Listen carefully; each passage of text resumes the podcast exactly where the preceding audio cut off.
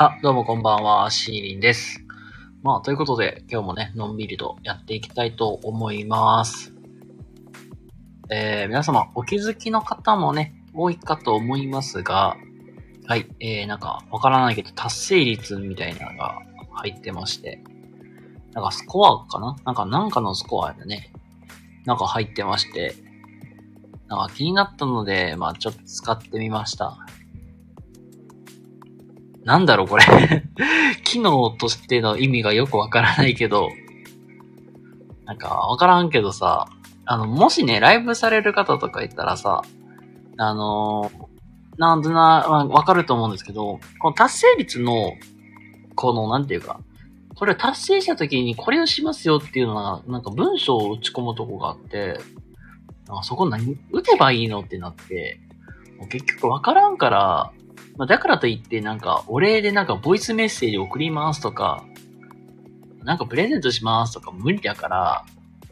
まあ結局もう、何、もうひたすらお礼言うしかなくないと思って、まあひたすらお礼しますしか打ってないんですけども。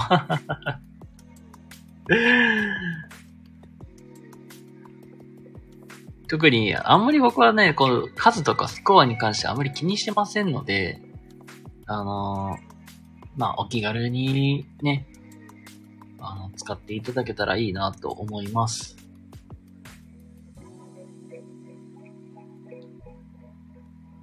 なんていうかな、まあ、ひたすら眠いんだ、今日。あ、どうもこんばんは、ありがとうございます。ということで、なんかわからんけど、スコアが入ってまして、なんか試しに使ってみました、みたいな、そんな感じです。まあよかったらゆっくりしていってください。お気軽にコメントとかどうぞどうぞ。あ、もうこれや。忘れるとかったわ。あ、マモさんどうもこんばんは。お疲れ様です。え、お元気ですか？なんかしばらくね、お休みしているようですけども、ね、また、もしよければ、またまたコラボとかしていただけたら嬉しいなと思います。あ、元気ですか？よかったです。えーよかったです。いやー、今日もね、体力がごっそり削られました。あー、そうだ。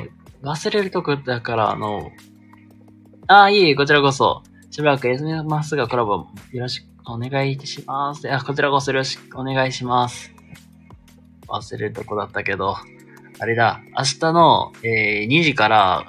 えーコラボ、コラボライブ101をね、実は、えっ、ー、とね、いや、あれや、そうや。明日だけでね、101を3人するのよ。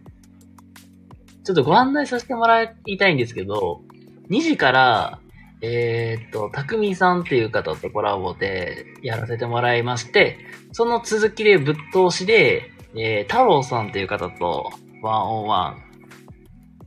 で、飛んで、えー夜の、えー9時から、ワーミーさんと、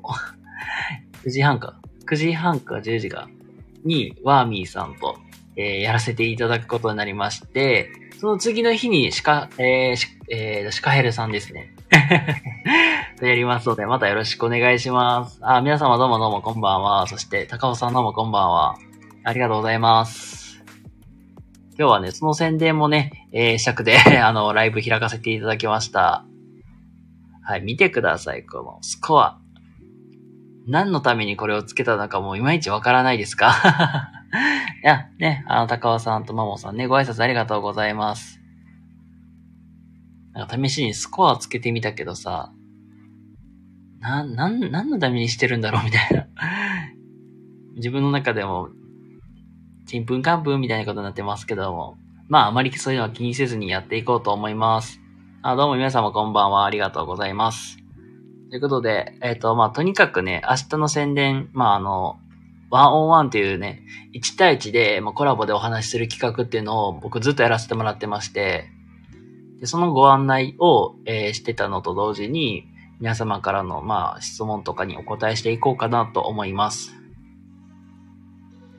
で、まあ、ちょっとめっちゃくちゃごめんなさい、しつこくなりますけども、まあ、明日は2時から、えー、たくみさん、3時から太郎さん、で、飛んで、えー夜のね、19時とか10時、9時ぐらいやったかなえー、ワーミーさんとですね、えー、オンワンをね、史上初ですよ。1日で3人とやるんです。やりますので、また、えー、じゃあこれ、またよかったらね、遊びに来ていただけたら嬉しいです。ツイッターでやったりしててね、そういや。待ってくださいね。えーと、これ手帳に書いとかなわかんねえな。あ、そうですね。はい。えっ、ー、と、私史上初、えっ、ー、と、1日3人と対談をするっていうね。あの、初めてなんですよ。ほんまに。け、なので、えー、頑張ります。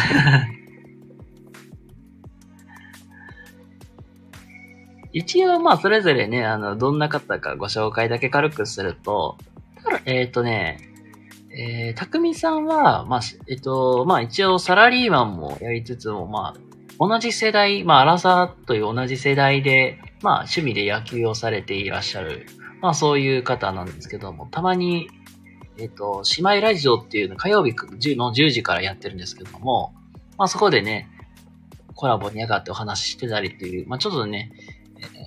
まあ、ユニークな方とお話をさせていただく機会をね、いただきましたので、また、そこでお話をさせていただこうかなっていうこ、っていう感じです。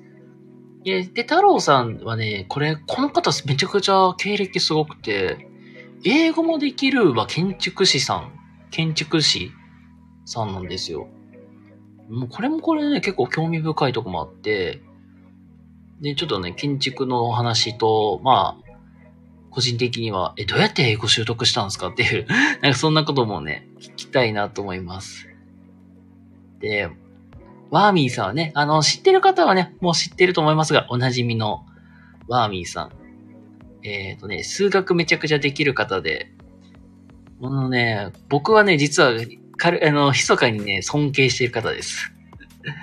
この考え方できるとは本当に羨ましいなと思うくらいめちゃくちゃ尊敬してる方なので、またよかったら聞いてみ、聞いてみてください。あ、どうも皆さんこんばんは。ありがとうございます。あ、太郎さんどうもこんばんは。あ、そうです。ここに来ていらっしゃる太郎さんとね、明日の3時からね、やらせていただくことになっております。太郎さんすいません。えっとね、僕、その前に2時から、またあのえっとね、あ、やばい。2時から、そうそう、たくみさんという方とコラボさせていただきまして、で、その後にすぐなんかもう、太郎さんとコラボっていう形にになるかと思うんで、一応、また、あの、ライブの URL はまた送らせていただきますので、よろしくお願いします。あ、OK です。ありがとうございます。ここにいる太郎さんとね、えー、コラボやらせていただきますので、あの、建築の話をしつつ、教育の話もするという、まあ、その、建築と教育の、まあ、似てる部分であったりとか違う部分、まあ、お互いのなんか世界観、世界観と言ったらいいんかな。まあ、そういうところのね、まあ、価値観の違いとか、そういう話をね、えー、していけたらいいなと思っておりますので、よかったら、遊びに来ていただけたら嬉しいなって思います。こうやってのんびりお話をしながら、なんか、えっ、ー、と、まあ、コメントであったりとか、皆様からいただいているなんか、質問とかお悩み相談みたいなのをね、ちょいとやっていきたいと思います。このなんだろう。本当に、なんかあんまりなんか運営批判とかするつもりはないんだけど、このスコアって何の意味があるんだろうって、つくづく思っちゃうのよね。このね、あの、スコアのところにさ、なんか、達成した時に、どういうなんかことしますか？みたいな、を打ち込むね、スペースがあるのよ。で、け、どうしようかな？って全然なんかそんな決めてもなかったし、結局なんか例えば何かギフトをこう送りますとか、そんなん僕もなんかできるようなことはでき、まあ、で、まあ、できたらしたいけど、まあ、そこまでするのもなと思ったんで、毎度毎度やるのもなーってなったんで、結局、達成したら、もうとりあえずひたすらお礼しますという、まあ、誰でもできることをしております。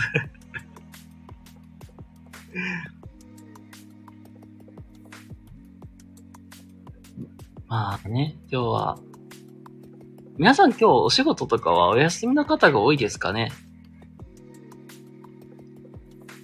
ね、あのー大半、まあ多くの人はね、今日はお仕事休みだという方もね、多いかと思います。まあ私は、まあ今日は仕事だったんですけども、まあ、で、まあ来週月曜日頑張れば、実は、あの、お休み4連休ちょっといただいてまして、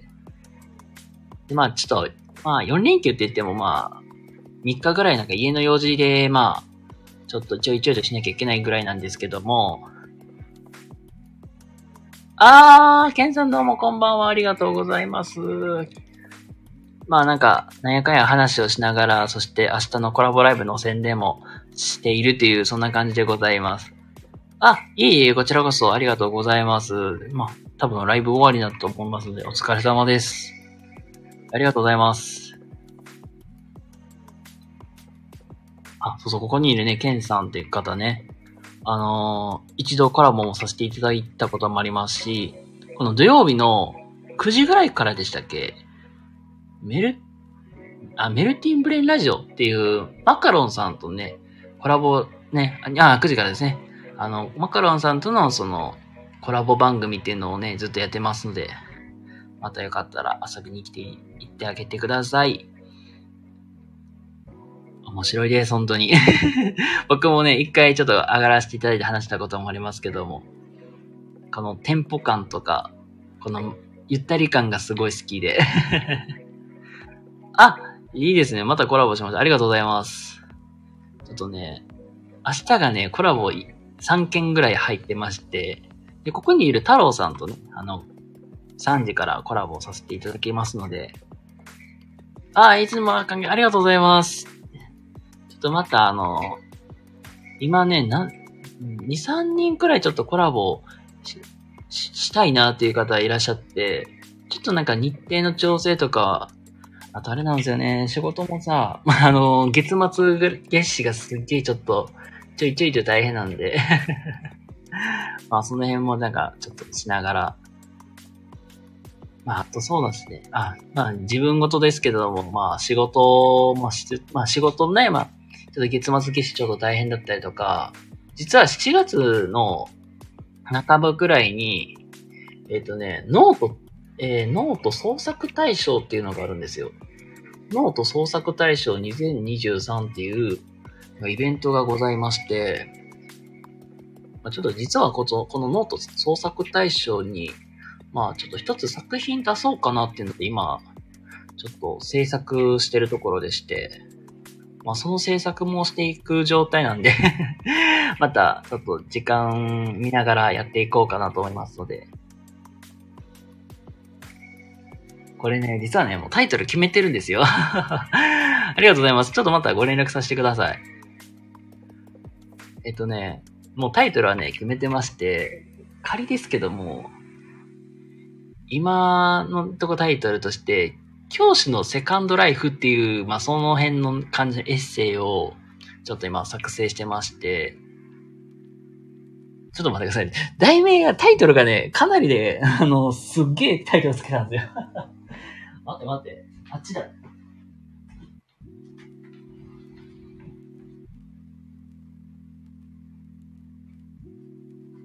ある程度ね、あの、あのーアウトラインできて、できてるんですけども、タイトルがね、まあまあすごくて、それこそ、これすごいよ。せや、先生やめよう。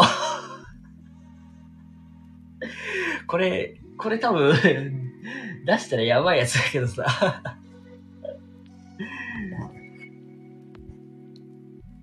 なんか、ちょっと、まあ、タイトルとしてこれは大丈夫かなって。まあそんなタイトルなんですけども。まあ一応、なんかテーマというか内容としては、その教師のセカンドライフっていう、まあその辺のテーマで、まあ自分が、まあ本当に教師から転職した話であったりとか、あと、なんていうかな。自分が思っている考えとかをまたまとめさせていただくという、まあ、そういう感じで、えっ、ー、と、ノート方法、まあ、なんていうかな、作品を、まあ、作っていこうかなと思いますので、この50世さ、な教師のバトンプロジェクトとか、まあ、先生の人材不足ですよね、とか、まあ、そういう時代になってきてる中で この攻撃的なこのタイトルの付け方も、まあ、やばいなと自分でも思ってるんやけど。まあ、なんていうかな。別、なんか確かに先生のなり手が少ないっていうのは、まあさすがにまずいよねとは思うんですよ。けど、なんでいうかな。やめようかなとか、うん、私先生向いてないかも、みたいな感じで悩んでる人って結構多かったりするのよね。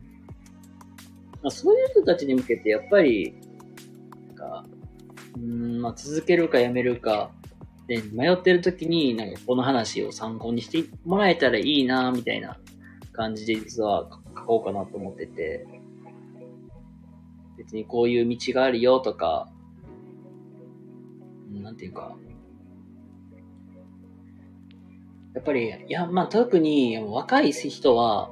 辞めるなら早めに辞めた方がいいって、僕は、で、まあ、これは僕の本当に思ってることなんですけども、なんていうかね、やっぱりね、公立の学校の先生って、給料まあ、給与とかも待遇とかそこそこいいからさ、やっぱりね、なかなか辞めれない人も多かったりするのよね。ああ、辞めようかな。もう続けようかな。っていうのにずっと引きずっちゃって。で、結局、なんか気づいたら、ああ、もう30過ぎてるわって。まあ、それってなんか時間もったいないなと思うし、まあ、死ぬって言うなら、まあ、これは僕の本当に思ってる裸なんですけども、まあ、先生っていう職業って別に、まあなんか、いや、まあ一旦辞めて、でもちょっと違う、まあ言ったらまあ民間で働いて、やっぱりまあ戻りたいなと思ったら戻ってこれるかなと思うんで、なんかそういう、ちょっと回り道になるけど、そういう経験も積むっていう、まあそれも悪くはないかなと僕は思ってて。なんかそういう、なんか自分が思った肌感のことをまとめさせてもらおうかなという感じです。うん、これは僕の肌感なんで、まあ、正しい方言いから言いづらいですけども、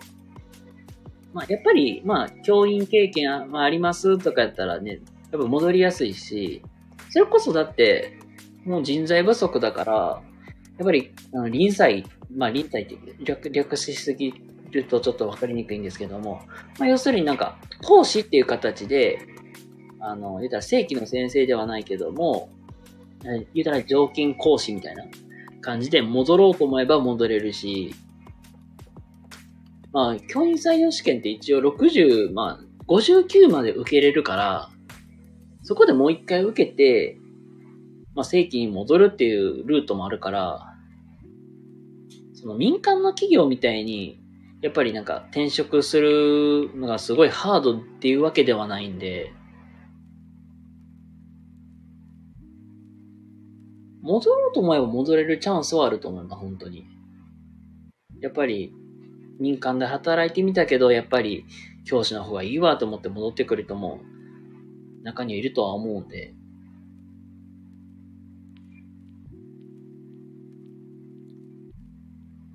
なんかまあそんな感じでね、なんか書こうかなと思っております。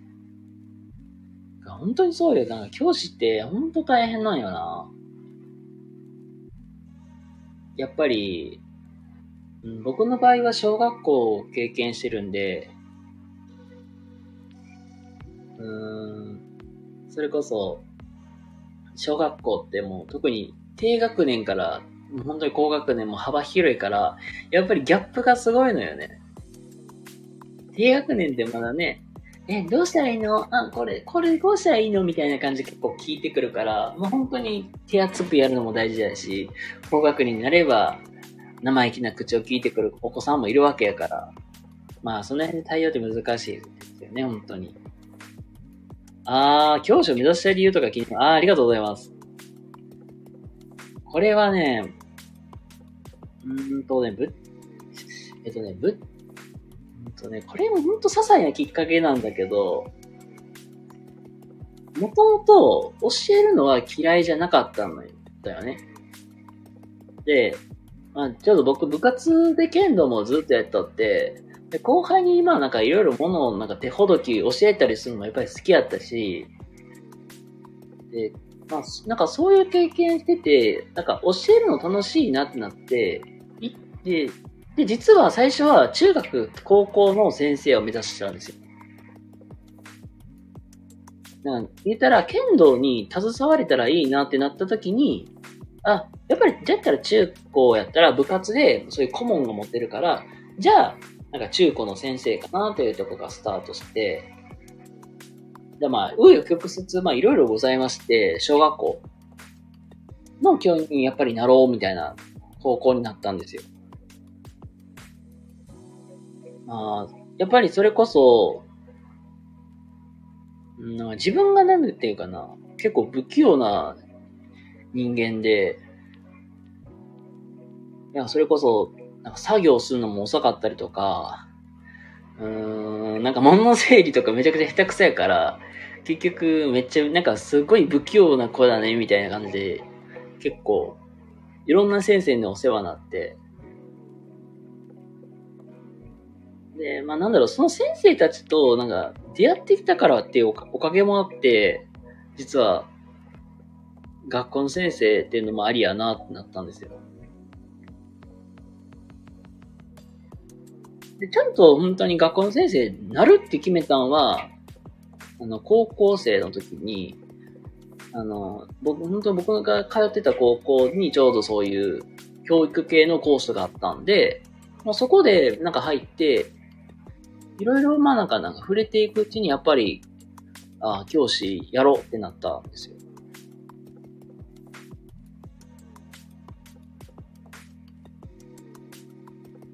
で、もそこからなんだろう、なんか、まっしぐら、まあ、大学は教育学部に進んで、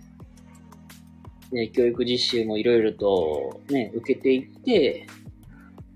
で、それでやって、なんかやっとの思いで、なん採用試験を受けたら、あ、たまたま合格しちゃったみたいな感じで、そこからなんだよ、正規の教師として、あの、働き出したみたいな感じなんですよ。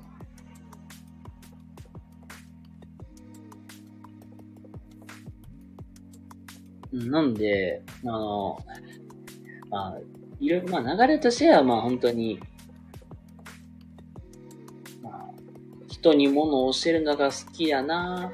じゃあなんか、そういう、まあできるんだったら先生かな、みたいな。まあ、きっかけはなんかそんな感じなんですよ。ああ、いい、こちらこそありがとうございます。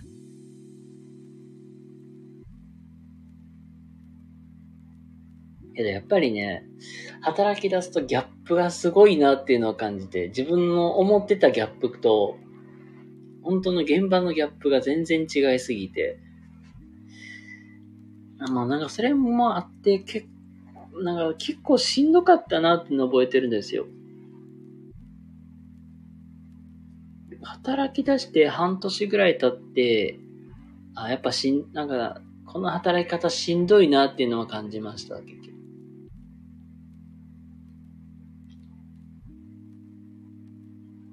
それこそ、例えばギャップ、ギャップで言うと、うん、なんだろう。例えば、僕、学校の先生で授業を教えるだけ、まあっていう、授業を教えて、なんか、子供となんか、なんか子供たち給食もやらなあかんから、まあ給食のこともせなあかんやろな、みたいな。で、からの、なんか、なんか職員会議とかでなんか打ち合わせをして、まあこれではい、おしまいみたいな感じで、なんか大体なんか、6時とか、それくらいに上がれるかなと思いきや、そうとはいかない。働く時間がなんかもう本当に13、4時間ぐらいは、もう必ず働かなきゃいけないみたいな感じだったりとか、土日はなんか、もう出ないと、授業の準備ができないとか、あ、本当そうそうそう、授業以外のところでも結構大変だったっていうのもあったし、それこそ僕の場合は、その、やっぱり正規で採用されてるから、そこに研修を受けに行かなきゃいけないっていうのと、そこに言ったらさらに、そのまだ20代で分かってたから、じゃあ若手の先生向けの、なんかそういう、なんか指導を受けられるみたいなそういう時間もあって、なんかその指導を受けるための、なんかそういう指導案作成をせなあかんとか。で、なんかそんなん入ってくるから、結局なんか、やす、全然休めた気にもならんし、で、指導案作成をしとったら、大体半もなんかもう、添削が結構かけられたりするから、もう結局その直しとかも入って、で、まあそこからまたその授業の準備もせなあかんみたいなって、もうそうしたらなんかね、もう、夜の8時、8時、9時回って帰るの当たり前やし、家帰ってからもやっぱりその準備もせなあかんし、みたいな。それこそ本当に、大体もうなんか、教員時代はもうなんか、帰ってくるのが大体今9時ぐらいだとしたら、もうご飯食べたり食べたりしたら10時半ぐらいになるじゃないですか。で、寝落ちして、で、大体なんか2時とか3時くらいにパッて目が覚めて、あ、明日の準備せな、みたいな感じで、なんか明日の準備しだしたり。たまにな、なんかまあ、ちょっと、本当にめちゃくちゃしんどい時とかやったら、なんか、ちょっと睡眠時間伸びて、なんか朝の4時ぐらいに起きてまたそんな、なんか用意したりみたいな。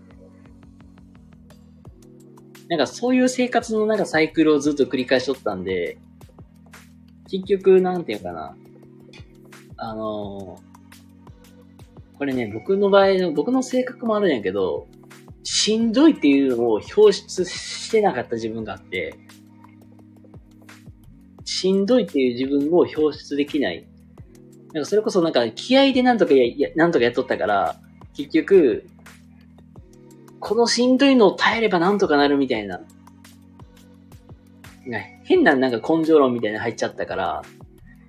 結局なんか自分のなんか体の悲鳴に気づかず、ずっとそれを掘ってたら、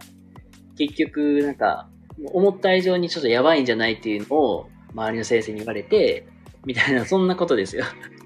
で、それで、ああ、もうあかんわ、みたいな感じで、まあまあ、もともとなんか、やっぱりなんか集団で見るのはあまり向いてないなっていうのもあったから、まあ、それもあって、まあ、えー、転職したんですよ。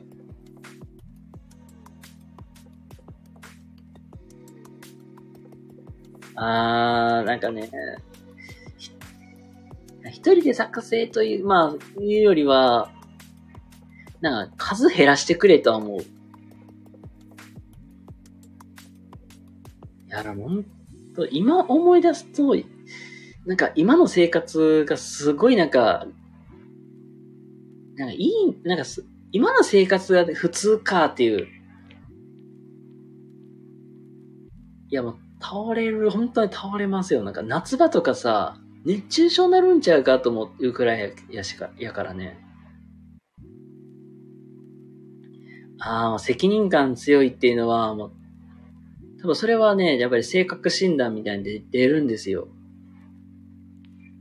やっぱりなんていうかな、うん、それこそ、辞めるときめっちゃ迷ったんですよ。3月まで、ちゃんと働いて辞めようか、もう途中で辞めようかっていうのでめっちゃ悩んだんですよ、結局。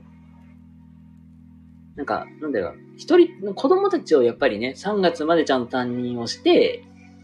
で、それでちゃんと引き継いで、なんか綺麗さっぱり片付いてから、じゃあ転職した方が綺麗かなとは思ったりもしたけど、なんか結局いろいろ考えた結果、やっぱり、うん、なんか、引き際というか、早めに、まあ、引き際とかも早めに切った方が、まあ、うん、その子たちのためにはなるか、みたいな思って、結局、まあ、あの、年度途中で辞めたんですけど、僕は。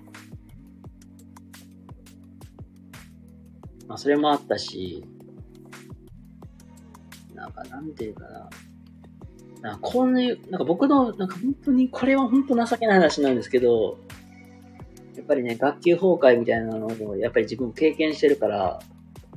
でその時にやっぱりこんなことしてしまったの自分のせいじゃないかみたいな。まあ、それもあったりとか、やっぱりそこ、これは自分でなんとか乗り切らなあかんな、みたいな。結局、なんかそれもなんか、背負い込みすぎて、ま、それもやっぱり口に出せない、は吐けないみたいな。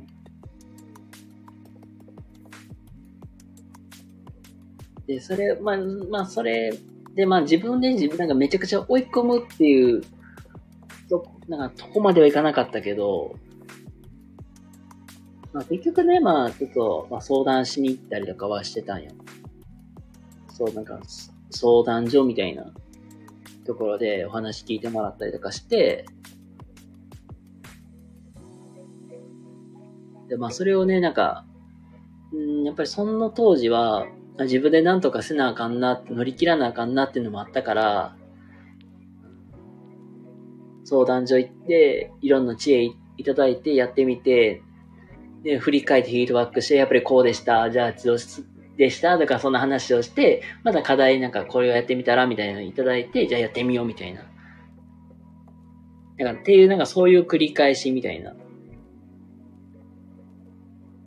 うん、まあ、攻め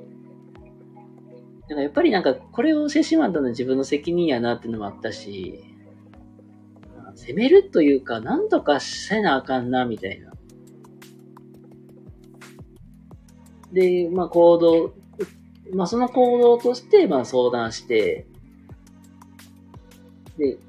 知恵をいただいて、こういうやり方やってみた。で、一週間やってみて振り返って、ああ、ちょっと難しかったのとか、あ、ここはできた。じゃあ次はこうしてみようみたいな。また知恵をいただくから、それをまた挑戦してみるみたいな。っていうのを繰り返し。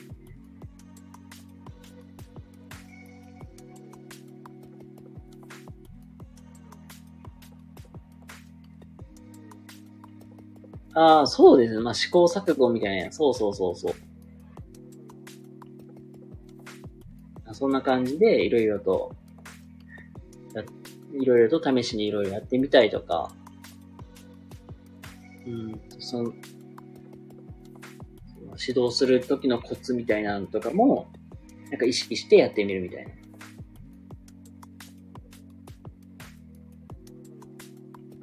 やっぱりなんて言うんかなあの、よくあるじゃん。なんか上司、なんか上司ガチャ、配属ガチャみたいにあるじゃん。あれにも近いのかなとか思ったりもする。だからそれこそやっぱり、あね、子供が全部が全部悪いとは言い切れないけど、やっぱりね、あの、ご家庭とかのまあそういうしつけとか、もうなかなかでき、なんかできてない子とかもたまにはいたりするから、あ、そうそうだ、それこそ、たとえ、本当に地域柄？って言ったらいいかな。うん。あんま、なんかごめんね、なんか、これ本当に僕の勝手なね、あの、偏見とかなるんだけど、だけど、あの、大阪とかって、あの、け大阪とかをイメージしてもらうと、街の方とか行くと結構そういう、まあ、比較的に、まあ、その、まあ、あの、所得の高いお家とかが多い、多いと思うんで、まあ、そういうお家って塾とかで通って学習とかしてもらえる、まあ、学習とかできるんやけど、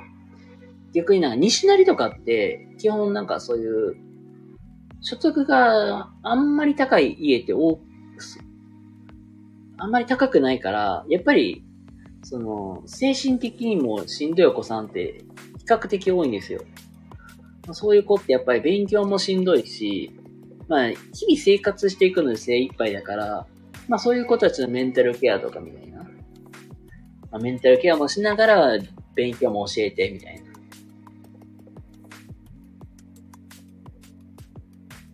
まあ、本当に地域柄はあるあると思います、本当に。うちの資料も北と南で。ああ、そうそう、そのそう、そうそう、そうそうそう。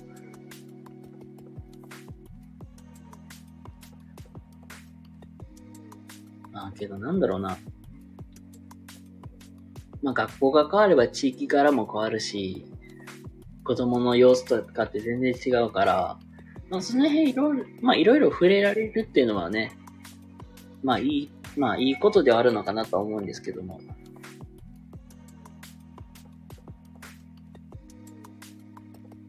だけど、やっぱりね、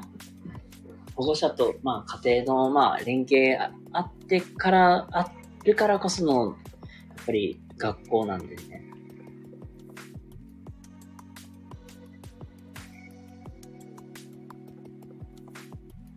ああ、ありがとう。ポジティブです。ありがとう。いえいえいえ、全然なんかそこまでポジティブじゃないですけども。やっぱりね、子供、まあ全部が全部、まあ子供人が悪いとは言い切れないけども、時にはお母さん、お父さん頑張ってくれよって思うこともあったし、まあね、子供も子供やから、まあ、学校でも教えるけども、やっぱり家でも教えてあげてよみたいなことってね、時々思ったりする時もあるから。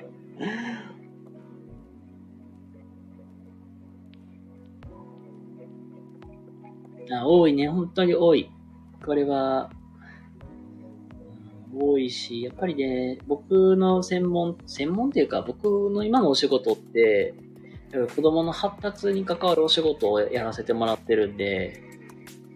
たまにそういうね、任せっきりの人もいますけども、やっぱりね、家庭のまあ関わり方っていうのが、やっぱり一番大事だと思うんで、やっぱり関わり方が悪かったらね、子供もね、反発する子も多いし、やっぱりほっと、ね、子供とむちゃんと向き合えてないお家であればある、であるとやっぱり子供もなんていうか、何かしらのなんか心に傷みたいなの持ってたりする。僕本当にまず家庭でと思う。ぱりね、お家の人と、まあ、いや、保護者の方とね、一緒に生活することが多いから、やっぱり家でできることって、家でや、きちんとやってもらった方が、それは、その方がいいかなと僕は思うし、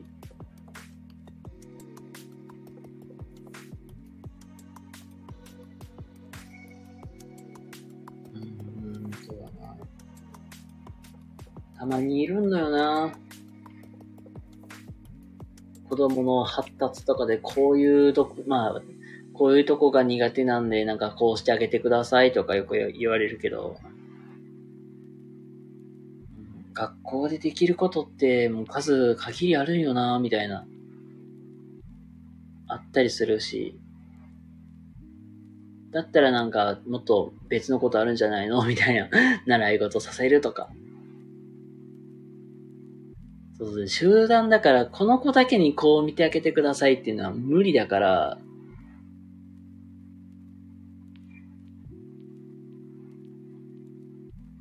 うんなので、やっぱりね、子育てはやっぱりね、学校だけじゃなくて子供も、なんか、お家の人もやってほしいなって思う。帰ってきてから大変やけども、宿題見るだけでもいいし、あと、うん、あとは、今日宿、まあ今日こんなん頑張ってきたよとかでも全然ね、聞いてあげるだけでも子供の目って変わるからね。そうそうそう、本当に。あ、本当にね、増えてきてるよ。やっぱり個別の相談みたいなのは。それこそやっぱり、クラスにこれが、ごめんなさい。これ地域、地域にもよるから、肌感的に、これがバーンって言い切れないけど、4、5人はいる。30人いたら、4、5人何かしら特性は持ってる。で、これ僕のなんか、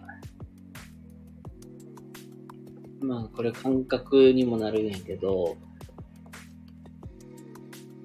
まあ、まあ、いろんなお子さん見てきてるからっていうのもあるんやけど、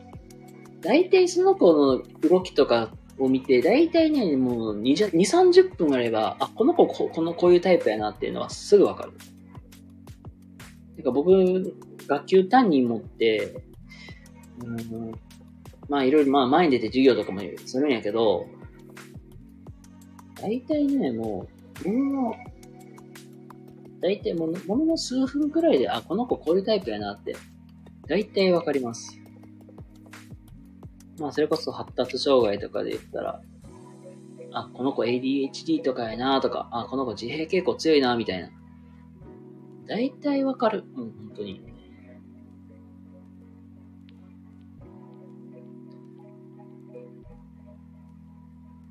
まあ本当になんかもう、直で触れたら、触れたらさらにわかる。だい、結構本当にね、パッ、パッと見て、あ、大体こういう感じやなっていうのはわかる。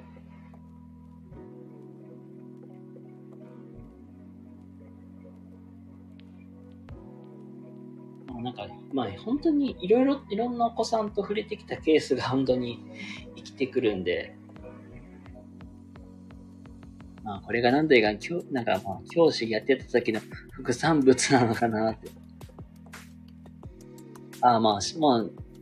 えっと、まあ、大体こう、パッと見で、あ、この子こういうタイプやなっていうのは、まあ、プロファイル、プロファイリングみたいな、みたいなことはできるんやけど、あともう一個あるのが、だいたいなんか、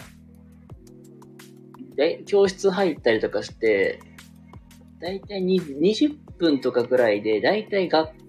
先生と子供たちの関係性みたいな。例えば、あ、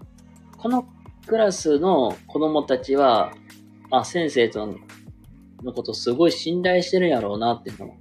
とかもすぐわかるし、その逆もわかる。あ、このクラスの子供たちは先生の方あんまり信用してないなとか。あ、この、ここのクラスあんまり先生の、先生の話、指導が通りにくそうやなっていうのは、これも大体わかる。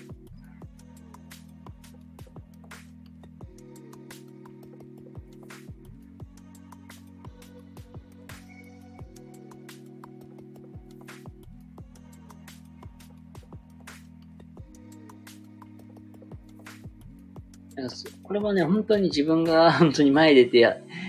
まあそういう経験もあるから、大体わかる。あ、まあ十人トレが先生にも合わないもありそうですね。ああ。あ、確か、まあそうですね。先生と子供の相性もありますしね。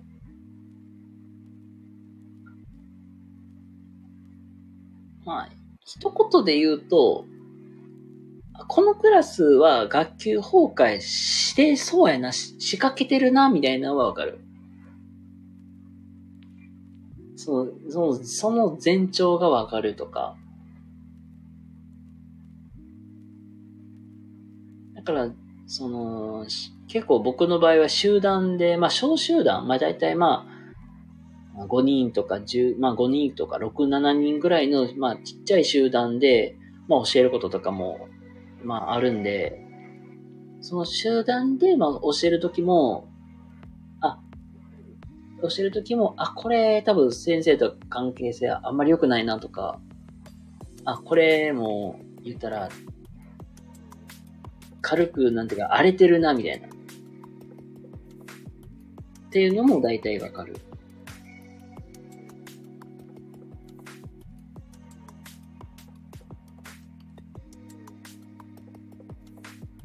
なんか大半はね、学校、先生が作ってるケースが多い。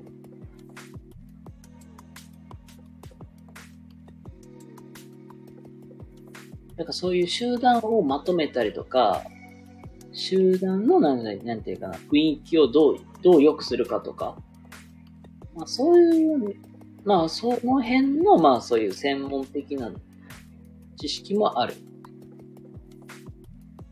って言ったらわかる、わかるかな。まあそんな感じです。で、そしてね、あの、何人かね、来ていただいてます。ありがとうございます。あ、これはね、まあいろんな知識というか、うーん、まあそう。そういうし、なんなんていうかな。まあそういう検査の、まあそういうやり方もあるし、そういうなんか検査をした後にそそのなんだ見方みたいな。っていうのもあるから、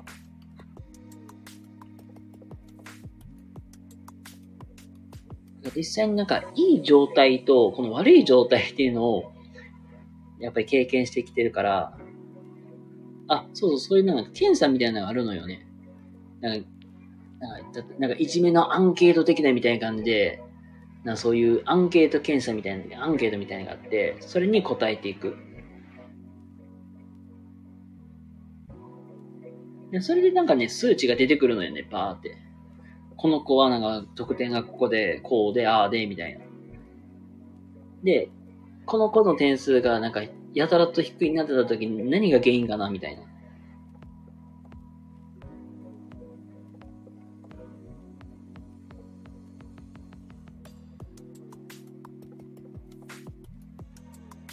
なんかそなんかそういう感じかな。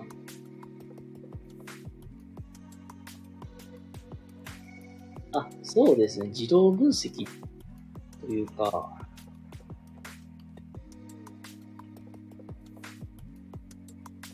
うんでまあ、自動分析の中で言うと、その自動の分析をしていく中で、あ、この子ちょっと不登校の要素出てきてるな、みたいなのも分かったりする。であったりとか、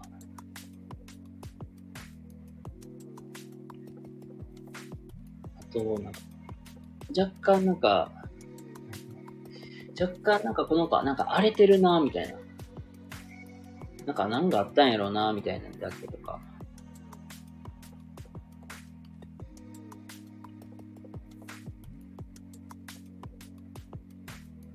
まあ、それこそやっぱり現、なんか、動きで分かったりとか、うん、その子の発言からなんか分かることみたいな。ああ、そうな、娘さん小学生になるんだ。ああ、ドキドキですね。あー、これなやっぱりな、これ、週って言うとさ、あれ、僕、だって、あの、2年生の担任をして、してたこともあるんやけど、これ2年生も、やっぱり1年生の時のまあそういう基礎があるから、やっぱそこは大事なんよね。1年生の時の基礎って。まあ、それも基礎も大事だけど、やっぱりね、うん、まあ先生で忙しいからさ、もう、やっぱりなかなかね、手が回らないのはしょうがないけど、やっぱりこの子はやっぱりなんかこういう、なんていうかな、そういう、たまにおるのよ、やっぱやっぱりこの子し、うん、支援級の方が合ってるんじゃない？みたいな。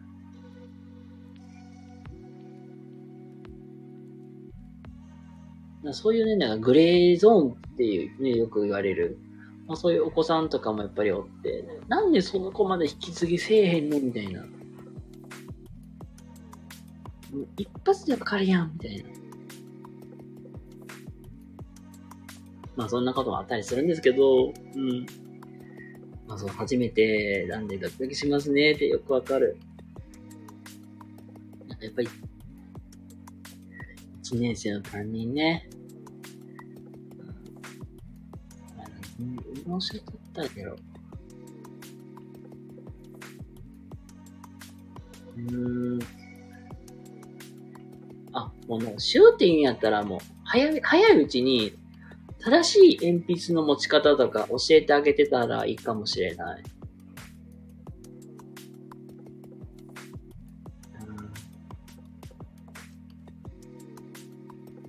まあ、多分保育園とか幼稚園とかでも、多分鉛筆とか、まあ、クレヨンとか筆とかってよく使おうと思うんですけど、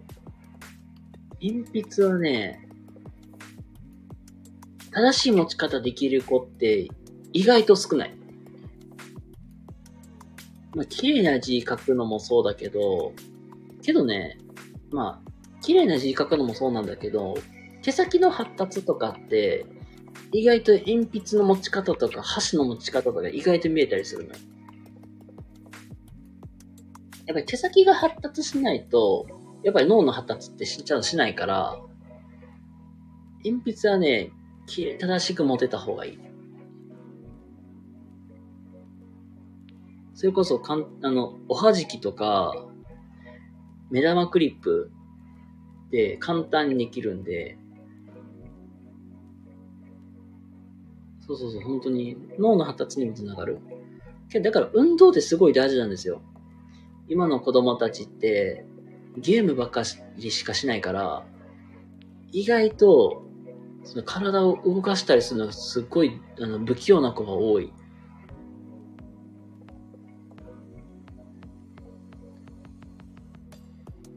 手先の発達もまあすごい大事やけど、運動はもうやっ、いろいろやらせてあげたらいいかなと思う。あうん、まあよく、低学年のうちやったらスイミング行かせてる子もおるし、体操とかね、やってる子もおったし、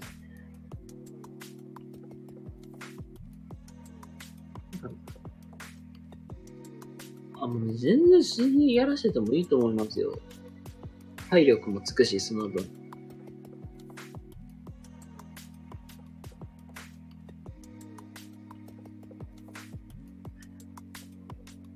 やっぱね、本当に運動は、やっぱりの発達にもつながるし、その、空間認知にもすごいつながってくるんで、本当に運動系はね、いろいろやらせてあげるといいかなと思います。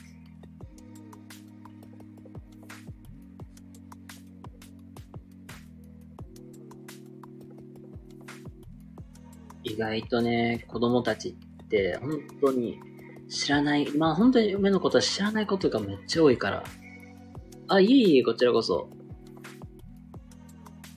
あ、もう結構喋ってるな、俺。まあ、ごめんなさい。もうね、夜分遅いんでね。まあ、そろそろね、お開きにしたいと思います。で、最後にね、もう一回、もう本当にしつこいくらい宣伝だけ。えっ、ー、と、明日の、えー、2時からは、え、ー、と、たくみさんとの、まあ、ワンまあ、コラボライブ。で、その、まあ、本当にぶっ続けで3時から太郎さん。で、夜の9時からワーミーさんとのコラボライブをやらせていただく予定でおりますので、結構、明日はコラボライブ3連チャンということで あの、よかったら遊びに来ていただけたら嬉しいなと思います。それではね、えー、皆様、えー、今日もね、一日お疲れ様でした。それではね、また明日お会いしましょう。では、皆様おやすみなさい。バイバイ。